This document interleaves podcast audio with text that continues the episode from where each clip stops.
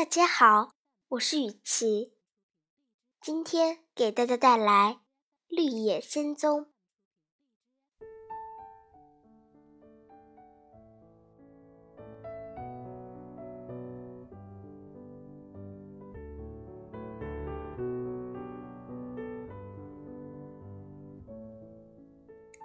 黄砖铺成的路，并不总是那么平坦。很快就变得坑坑洼洼，还出现很多洞。稻草人太轻，常常摔倒。在经过这些洞的时候，他也不会动脑子跨过去，而是一直笔直的走。结果总是掉到洞里，等着多罗西来救。他只轻轻一提。稻草人就又快活的大笑着，重新站到地上。稻草人还在不知疲倦的走，但另外两个伙伴却又累又饿了。坐在靠近小河边的路上，多罗西拿出面包递给稻草人一片，可他摇摇头。谢谢你，多罗西，我永远不会觉得饿的。他指了指自己的嘴巴，原来那嘴巴画在布袋上。如果剪一个洞，倒是可以吃饭，只是肚子里的稻草就会跑出来，影响了脑袋的形状。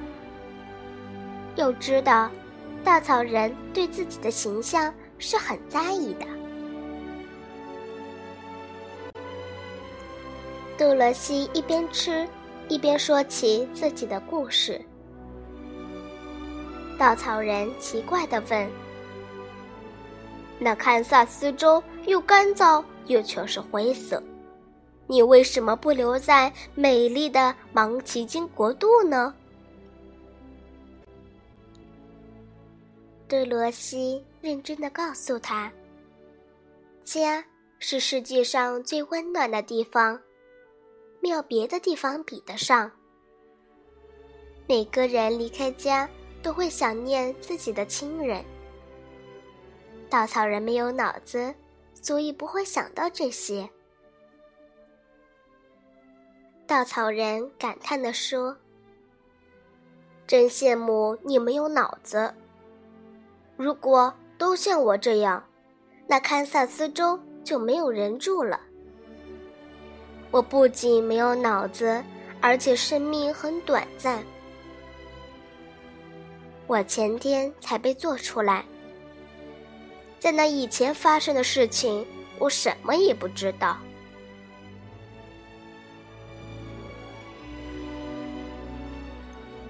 稻草人也讲了自己的经历。那天，稻田的主人用布袋塞满稻草，做成一个稻草人的头。刚画上耳朵，稻草人就可以听见这个世界的声音了。主人又画上了蓝色的眼睛、鼻子和嘴巴。稻草人睁大眼睛。好奇的看着这个五颜六色的世界，只是还不知道嘴巴的用途。最后，主人把稻草人的脑袋和身体装在一起，穿上衣服，就很像一个盲奇金人了。从那天开始，稻草人就被吊在竹竿上。插得到田中央，扮作芒奇金人却吓跑鸟雀。刚刚做好的稻草人没有什么事情可以回忆，而且也不会思考，所以感到很孤独。待在稻田里，起先还效果很好。鸟儿们突然看见冒出来一个稻草人，都不敢再飞过去。但不久，一只胆大的老乌鸦仔细观察了一下稻草人，很快就蹲到他的肩头，轻蔑地说道：“哪里是什么芒奇金人，明明是个不中用的家伙。来吧，伙计们，不用怕。”很快，稻田里飞进大群大群的乌鸦，肆无忌惮地在稻草人周围啄着倒立。等吃饱飞走之前，那只老乌鸦还安慰了一下愁苦的稻草人：“朋友，不用伤心。假如你脑袋里不是塞的稻草，而是真正的脑子，你会很聪明的。”瞧，我们脑子才是最重要的东西。你看，没有脑子的感觉多难受。我眼睁睁看着它们吃主人的稻米，却不能动，而且还被别人称作不中用的蠢家伙。稻草人伤心的说道。从前天开始，我就发誓，一定要去找一个脑子。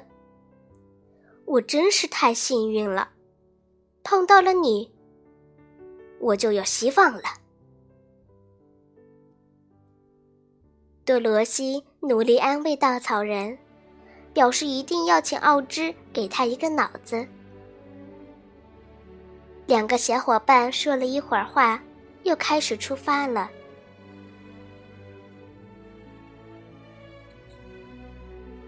太阳渐渐偏西，杜罗西他们顺着黄砖路走进了一座森林。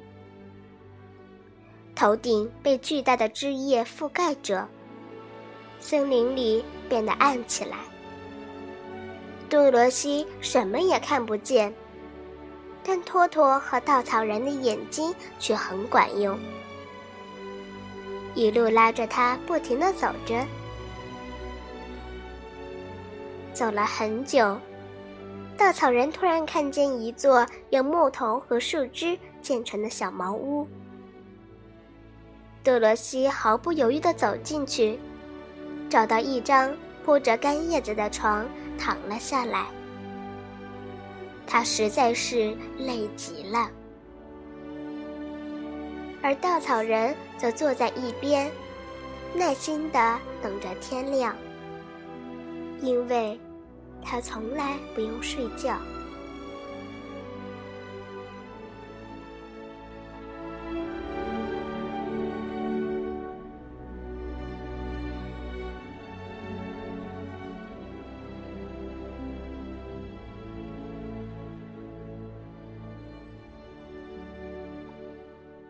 今天的故事就讲到这儿，再见，朋友们。